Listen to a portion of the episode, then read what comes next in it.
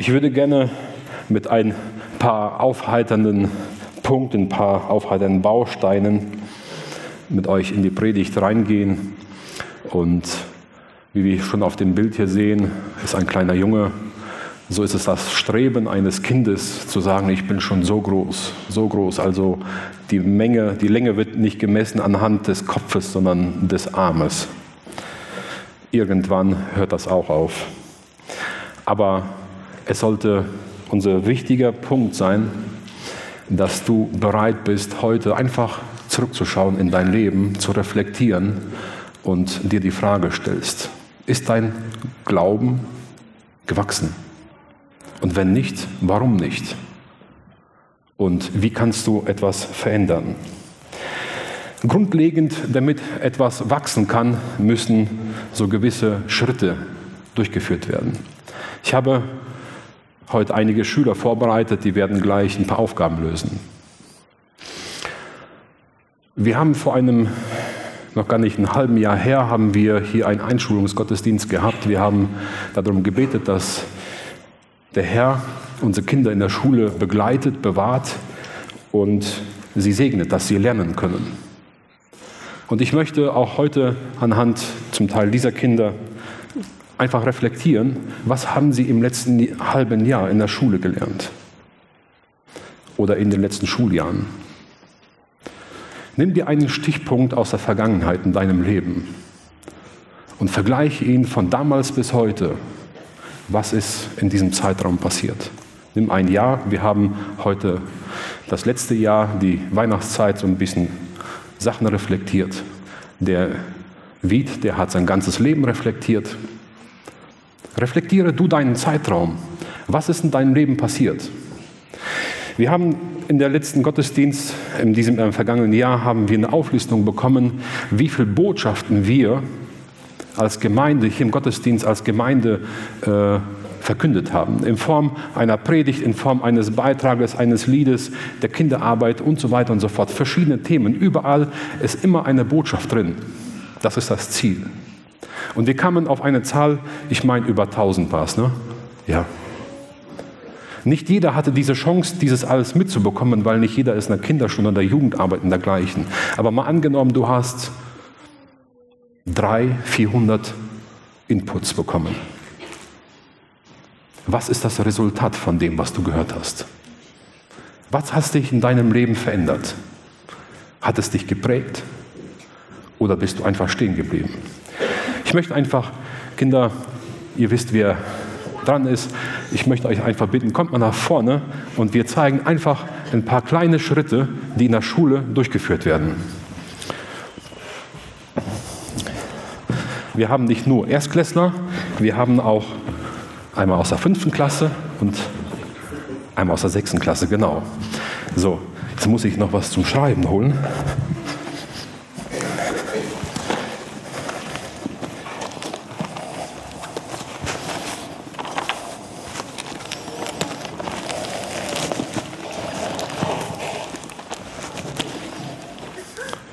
Okay, so.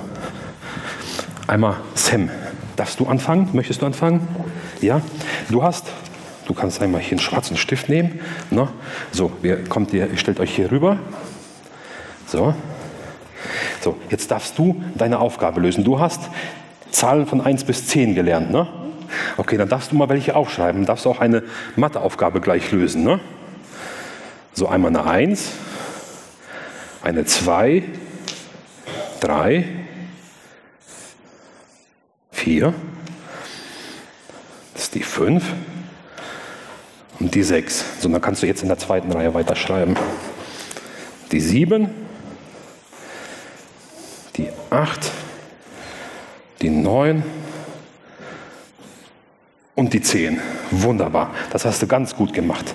So, Sarah, du hast aber auch nicht nur Zahlen gelernt, du hast auch Buchstaben gelernt, habe ich mitbekommen. Ne? Kriegst du hin, einen Satz zu schreiben? Ja. Mit Mama. Ja?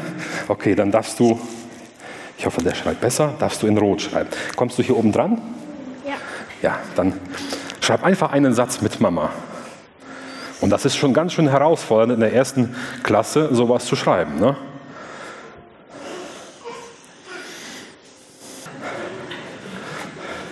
Jawohl, Mama kocht.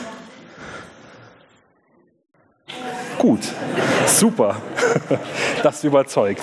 Ja, wunderbar. Sehr schön. Danke. So, das waren die Erstklässler. Gehen wir mal eine Seite weiter und wir einfach schauen, dass das Wissen im ersten Schuljahr nicht einfach dabei bleibt, sondern Schule bedeutet ja noch viel mehr. Und wenn ich jetzt größere Zahlen nehme, ne, Thalia, du bist in der Fünftklasse, ne? So, kannst du mir eine größere Zahl mit Mal rechnen? Nehmen wir mal eine ganz komplizierte, ne, so 450 mal 70, ne? mal 80. Machen wir so. Dann darfst du die einmal aufschreiben. 450 mal 80. So, und da gibt es verschiedene Wege und verschiedene Tricks, wie man das machen, lösen kann, wie man ganz schnell und einfach lösen kann. Ne? Aber du darfst einfach, einfach draufschreiben, das Ergebnis. Nee, du, du kannst einfach den rechten Weg, so wie du gelernt hast.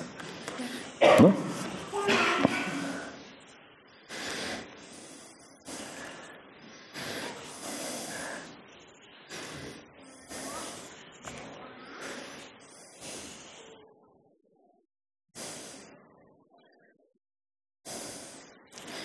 Richtig. Hat jemand die Zahl mitbekommen? Wer hat es im Kopf ausgerechnet schon vorher? Gibt es jemanden? Also 450 mal 80 haben wir 36.000. So, das ist schon die Malaufgaben. Wir haben Plus Minus haben wir vergessen, aber das ist nicht schlimm. Wir wissen, dass wir Plus Minus auch beherrschen, haben wir hier auch eben gesehen. Ne? So, Livia, du bist in der sechsten Klasse, du hast schon ganz andere Aufgaben lösen zu dürfen. Ne? Und das ist so, wo es anfängt, kompliziert zu werden, ne? wo die viele sagen, okay, jetzt kann ich nicht mehr mitrechnen. Das ist die Bruchrechnung. Ne? Du darfst auch deine Aufgabe einmal notieren. Wenn du kannst, kannst du hier oben. Ne? So einmal eine Bruchrechnung, einmal von Viertel minus ein Drittel. Und gibt es jemanden, der schon rechnen kann im Kopf? ist ein bisschen komplizierter. Ne?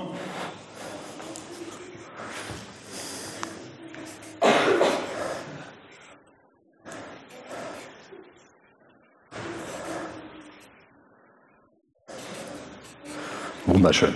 So, das Ergebnis ist, wenn wir das richtig zusammenrechnen, 11 Zwölftel. Dann fragt man sich, wofür ist das Ganze? Aber wir werden das anhand der Predigt einfach gleich erfahren, warum es gut ist, komplizierte Aufgaben zu lösen. Ich bedanke mich von euch oder bei euch, dass ihr mitgearbeitet habt, dass ihr auch Begleitung mitgenommen habt. Ihr dürft euch wieder setzen und vielen lieben Dank für die Mitarbeit. Jetzt, wo wir ein bisschen Kopfrechnen gemacht haben, würde ich gerne euch in den Publikum fragen, wenn du in ein Geschäft gehst und von mir aus einen Pulli siehst und der Pulli 36 Euro kostet und ein Schild hängt, 30 Prozent reduziert. Wie viel würdest du noch bezahlen? Die meisten Menschen würden sagen, oh, Prozentrechnung, könnte das lieber ein anderer ausrechnen. Oder die werden an der Kasse das schon ausrechnen. Ungefähr kann ich das äh, abschätzen, das wird schon passen. Das sind so Dinge, wo man gerne so einen Schritt zurückgeht und vielleicht jemand anderen die Bühne überlässt, diesen rechten Weg zu gehen. Und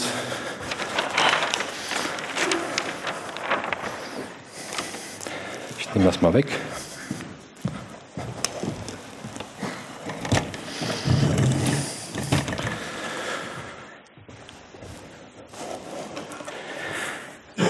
Wir haben erfahren gerade eben, dass Kinder, die zur Schule gehen, nach ein paar Jahren ein Ergebnis vorweisen können, was sie gelernt haben. Und dennoch gibt es auch Punkte, die wir vielleicht nicht ganz so gut beherrschen. Nicht mit Kopfrechnen, nicht mit Aufschreiben und wir vielleicht gewisse Dinge überlasten.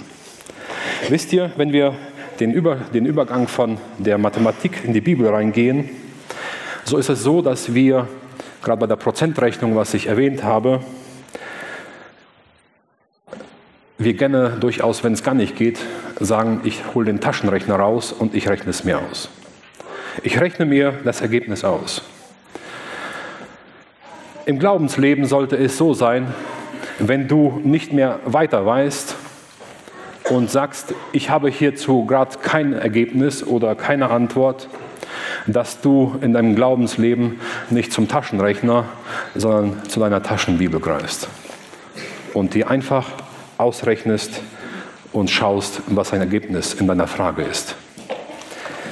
Ich möchte einen Text lesen aus der Bibel aus Lukas Kapitel 13. Lukas Kapitel 13 ab Vers 6.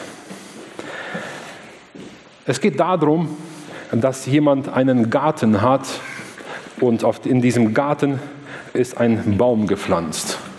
Und dieser Besitzer er möchte von diesem Baum ein Resultat sehen.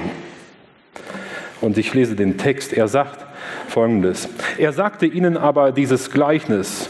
Es hatte einer einen Feigenbaum, der war gepflanzt in seinem Weinberg und er kam und suchte Frucht darauf und fand keine. Da sprach er zum Weingärtner, siehe, ich bin nun drei Jahre lang gekommen und habe Frucht gesucht an diesem Feigenbaum und finde keine. So hau ihn ab. Was nimmt er dem Boden die Kraft? Er aber antwortete und sprach zu ihm, Herr, lass ihn noch dieses Jahr, bis ich um ihn grabe und ihn dünge. Vielleicht bringt er doch noch Frucht, wenn aber nicht, so hau ihn ab oder ja, so wird er entfernt. Die Frage ist, warum hat dieser Baum keine Früchte bringen können? Und der Gärtner, der hat eine Überlegung, er kennt sein Handwerk und er sagt, ich werde diesem Baum besonders Zeit widmen. Ich werde um ihn graben, ihn Dünger geben, dass er Nährstoffe bekommt dass er vielleicht aktiviert wird und vielleicht dann Früchte bringen wird. Vielleicht haben wir dann ein Ergebnis. Und ihn endgültig zu entfernen, dafür haben wir noch Zeit. Er bittet um einen Zeitraum, um etwas zu unternehmen. In der Pflanzenwelt wissen wir, wenn jemand hergeht und um einen Baum gräbt, hat das eine maßgebende Folge für den Baum. Weil wenn du in den Erdreich anfängst, mit dem Spaten reinzustechen, die Feinwurzeln dieses Baumes werden abgeschnitten. Sie werden gekappt. Die Wurzeln, sie werden auf die gerüttelt. Und vielleicht das eine und das andere entfernt. Und dann kommt Dünger rein, sodass neue Nährstoffe aufgenommen werden können. Wenn wir das auf unser Leben beziehen und umsetzen, habe ich mir die Frage gestellt,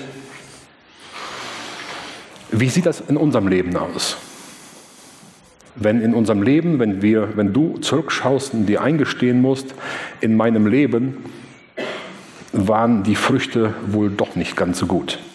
Ich habe wohl den Platz der Bank in der Kirche, im Gemeindehaus, in der Gemeinschaft wohl eingenommen, Drei Jahre lang, ein Jahr lang, fünf Jahre lang, zehn Jahre lang, meine ganze Kindheit. Ich war wohl anwesend, aber die Früchte sind ausgeblieben. Ist es nicht so realistisch, dass viele Jugendliche, viele Kinder und auch Erwachsene, wenn die Predigt kommt, kommt auch das Smartphone und der Zwischenstand bei Formel 1, beim Fußballspiel oder sonstigen sportlichen Aktivitäten ist plötzlich viel wichtiger wie die Predigt. Oder man nimmt eine Zeitschrift oder man liest irgendein Buch oder was auch immer. Oder man geht raus mit dem Kind. Die Frage ist, geht das Kind mit dem Vater oder mit der Mutter raus? Oder gehen die Eltern mit dem Kind raus? Man findet Gründe, um irgendwie sich abzulenken, diese Zeit zu überbrücken für die Zeit nach dem Gottesdienst. Man ist anwesend, aber kein Resultat. Drei Jahre lang geht dieser Gärtner und schaut nach Früchten.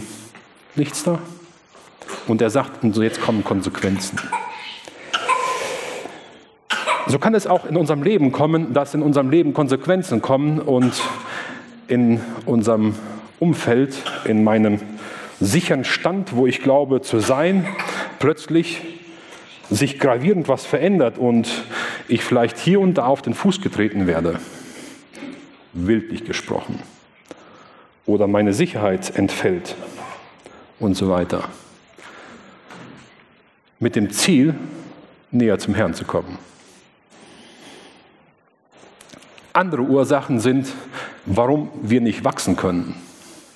Vielleicht gibt es Dinge in deinem Leben, wo du sagst, die Menschen in meinem Umfeld sind schuld. Ich wurde in der Jugend oder in der Gemeinde nicht so aufgenommen, nicht so ganz freundlich. Man hat mich übersehen. Oder du findest irgendjemanden, warum dieser jemand schuld in deinem Leben ist. Die Bibel sagt, verlasst eure Gemeinschaft nicht, aber du sagst, weißt du, diese Menschen, die gehen mir so auf den Nerv, ich möchte den einen oder anderen gar nicht begegnen, bleibe ich lieber zu Hause und konsumiere den Livestream. Ich kann ja gucken, was ich möchte. Ich gucke ja auch vom Sofa aus. Oder ich habe in der Woche so viele tolle Predigten gehört und da sind diese und jene und der bekannte Redner. Super Predigt. Tolles Thema, hat mich mitgenommen. Ob es in Englisch, in Russisch oder in Deutsch ist, ganz egal aus welchem Teil dieser Welt, das war richtig bewegend.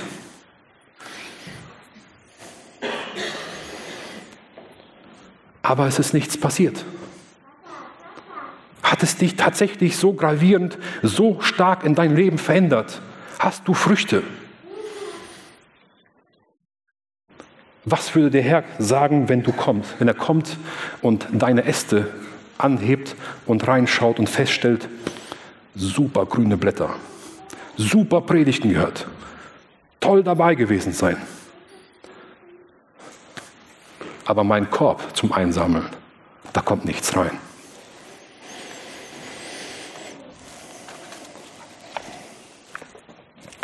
Gründe, warum keine Früchte kommen können, ist, wir haben in der Gebetswoche das Thema gehabt, Vater unser, vergib uns unsere Schuld, wie auch wir vergeben.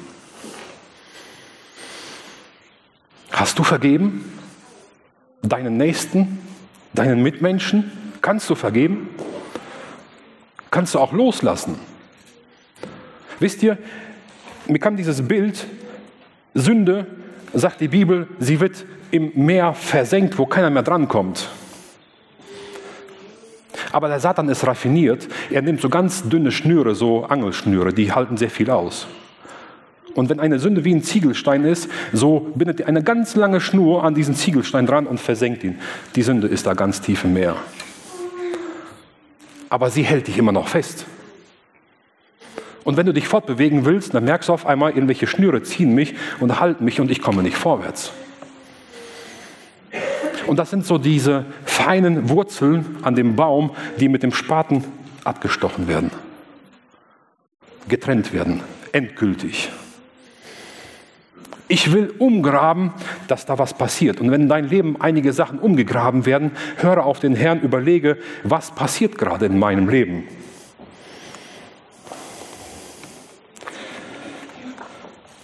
Wisst ihr, in der Mathematik haben wir so einzelne Schritte durchgegangen. Ich möchte ein Beispiel aufgreifen von David. Ein sehr bekanntes, sehr markantes Beispiel. David hatte ein paar Punkte in seinem Leben gelernt als junger, als ganz junger Bursche, was existenziell für sein weiteres Leben war.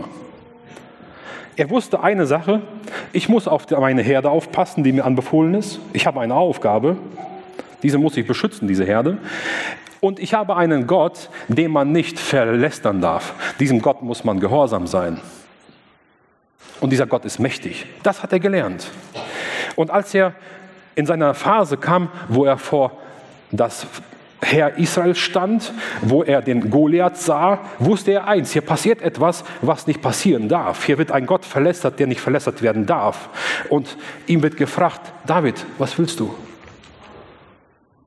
Und David weiß eins, ich habe einen Gott, der kann mir helfen, ich muss meine Herde beschützen und ich habe Erfahrung gemacht.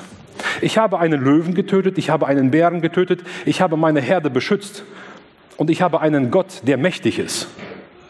Mit dieser Basis geht er in die nächstgrößere Aufgabe. Wisst ihr, Zahlen lernen ist eins. Plus minus lernen ist eins. Damit du den Bruch rechnen kannst, musst du die kleinen Schritte beherrschen.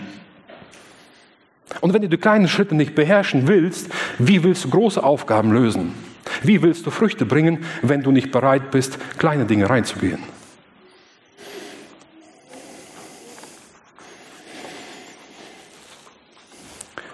Ein weiterer Punkt ist, warum keine Früchte kommen. Ich habe einen, einen tollen Platz in der Gemeinde, ist alles super. Ich habe mich entsprechend gekleidet. Ich verwende keine schlechten Worte. Ich bin auch sonst regelmäßig einigermaßen da. Ich bin auch freundlich. Aber zu dem Wort Gottes bin ich absolut gleichgültig. Niemand kann mir ankreiden, dass ich irgendwas nicht richtig mache. Aber das, was innerlich ganz tief passiert, dieses Unsichtbare, diese Kraft, die die Wurzel ziehen muss, um Früchte zu bringen, das kann keiner sehen. Man sieht es nur am Ergebnis. Wie oft sind wir einfach gleichgültig?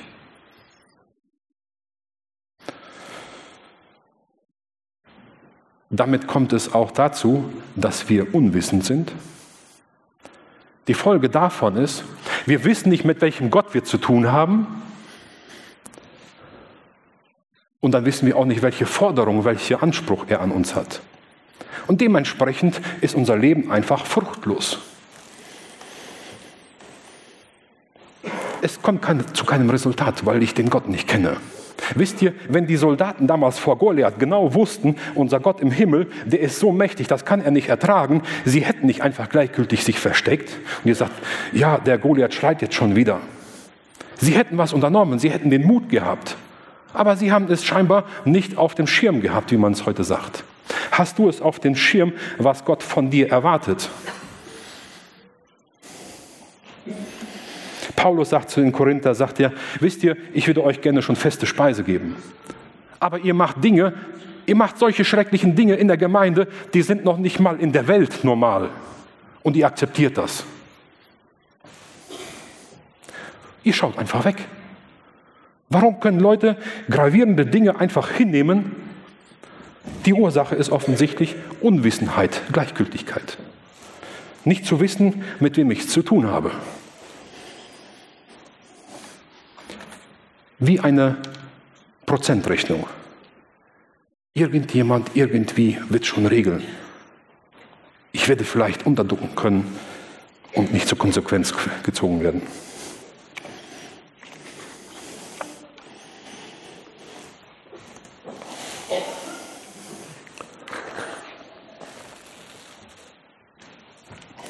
Ich denke, du weißt selber in deinem Leben, was dich aufhält, dem Herrn treu nachzudienen, im Glauben zu wachsen. Ich möchte gerne ein paar Lösungsvorschläge dir mitgeben.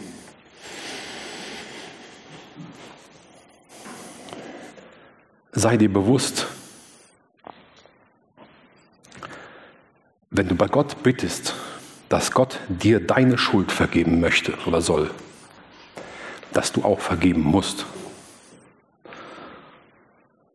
Und wenn du Frieden vor Gott finden musst, willst, erkläre dich dazu bereit, deinen Mitmenschen zu vergeben.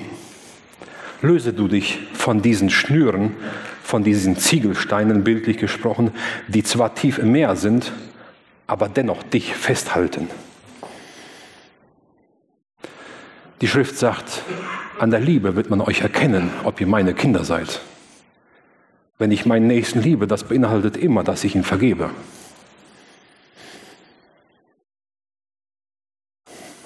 Das andere ist, wie kann ich vergeben? Wenn ich mir eingestehe, dass auch ich Fehler mache, dass ich fehlerbehaftet bin, nicht perfekt bin. In Sprüche 3 heißt es, halte dich nicht selbst für weise. Paulus sagt es in ähnlichen Gedanken, unsere Erkenntnis ist Stückwerk. Wenn ich mir eingestehe, dass ich Fehler mache, dass ich nicht perfekt bin, dass ich meine Nächsten genauso verletzen kann, wie mein Nächster mich verletzt hat, dann bin ich auch bereit zu vergeben. Das müssen wir uns einfach eingestehen, dass wir genauso abhängig sind von der Vergebung, von der Gnade. Und wenn wir in dem Wort lesen und feststellen, welchen hohen Maßstab Gott an uns hat, werden wir es auch verstehen, wie wichtig Vergebung ist. Du brauchst eine klare Trennung, um wachsen zu können.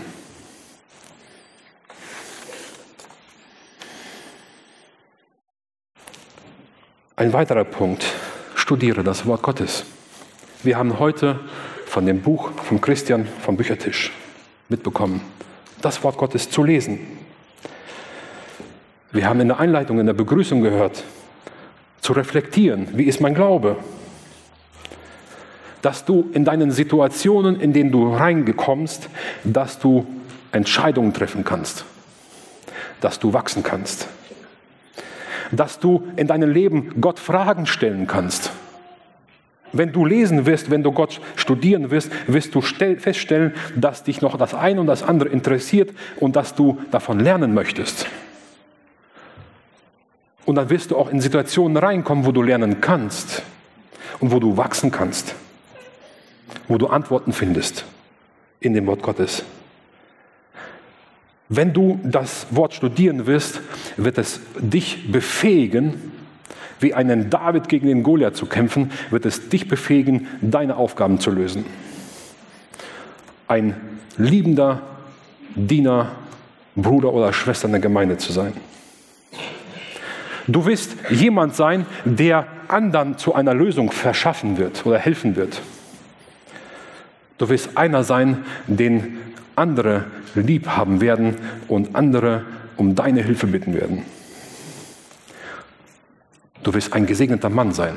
Und das sind Früchte, die der Gärtner eigentlich von diesem Baum haben wollte. Früchte, wie wir miteinander umgehen. Früchte der Liebe.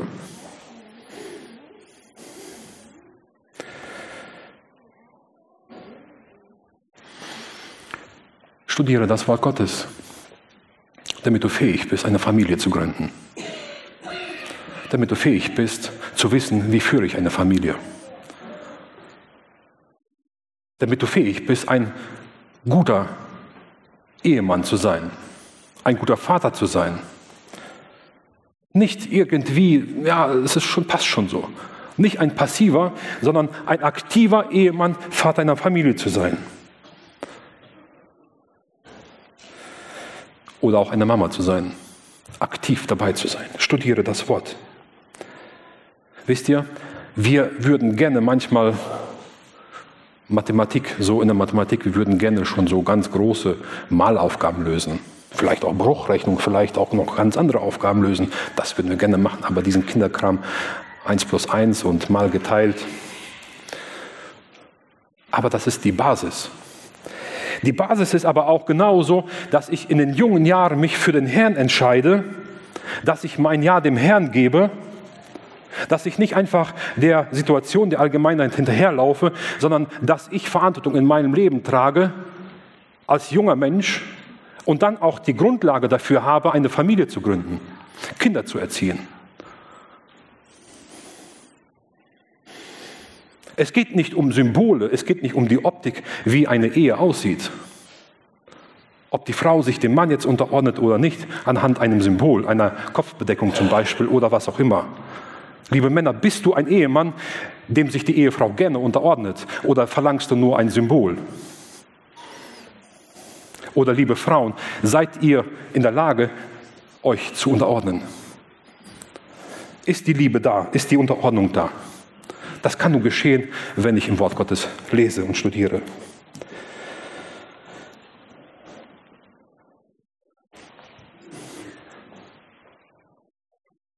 Wie schon zuvor gesagt, es sind einzelne Schritte im Leben, die ich entscheiden muss. Den Herrn nachzufolgen, in mein Leben hineinzugehen, im Berufsleben, in anderen Dingen.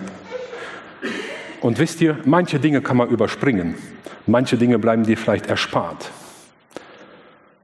Aber jeder von uns wird mit dem Tod konfrontiert sein. Und daran kommt keiner vorbei. Irgendwann wirst du damit konfrontiert und wirst du dich damit auseinandersetzen. Ich habe in den letzten Wochen, Monaten selber lernen müssen, damit umzugehen, selber lernen, damit einzusortieren. Ich habe vor einigen Tagen einen Kunden angerufen und sie sagte, der Termin wurde verschoben. Meine Mama ist verstorben mit um die 80 und sie hat anschließend die Krankheit verflucht. Dann gibt es andere, wo jemand heimgeht und die Kinder sagen, der hatte keinen besonderen Titel. Aber er war, er hieß nicht Diakon, er hatte, wurde nie öffentlich groß als Diakon bezeichnet. Aber er war einer. Er war von Herzen einer. Nicht mit Namen, sondern von Herzen war er einer. Aber auch jetzt in der Familie Bayer, was wir miterlebt haben, du kommst nicht drum herum. Ganz gleich, wie alt du bist. Der Herr wird dich dahin bringen.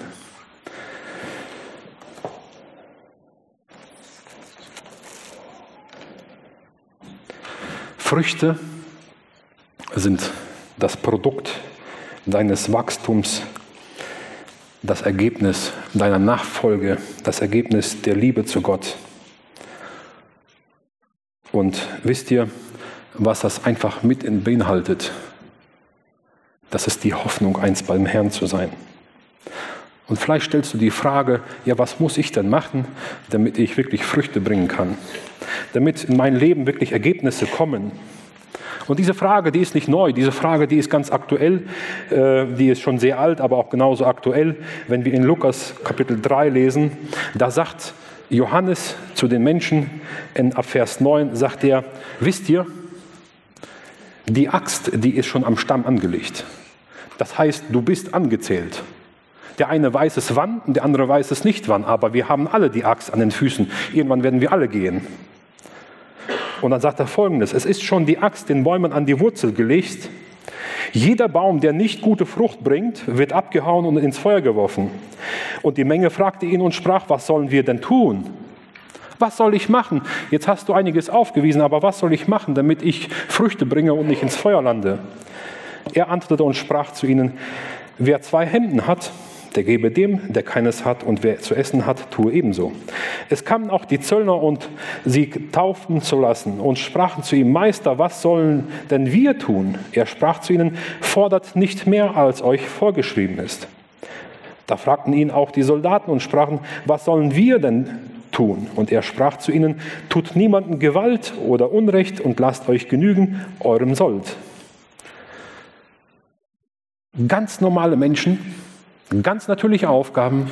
Und die Aufgaben, die du hast in deinem Alltag, führe sie korrekt aus. Übe kein Unrecht. Sei fair mit deinen Mitmenschen. Transportiere die Liebe Gottes weiter. Nicht mehr. Beginn in deinem ganz normalen Haushalt, in deinem ganz normalen Alltag. Beginn da, die Liebe weiterzugeben, um Früchte zu bringen. Es sind einige harte, vielleicht auch meinerseits emotionale Worte, aber dennoch bin ich mir sicher, dass der Herr von dir ein Resultat erwartet. Von mir auch. Da mache ich mir nichts vor. Und ich wünsche dir, dass du einfach für dich reflektieren kannst und sagen kannst, da und da bin ich hängen geblieben und ich würde gerne es verändern wollen. Vielleicht sagst du aber auch genauso auf der anderen Seite, ich habe das und das erlebt und ich bin so dankbar, dass der Herr mich gesegnet hat, weil ich tatsächlich weitergekommen bin. An meinen Ästen waren tatsächlich Früchte. So lobe den Herrn dafür und freue dich auf das, was dir verheißen worden ist.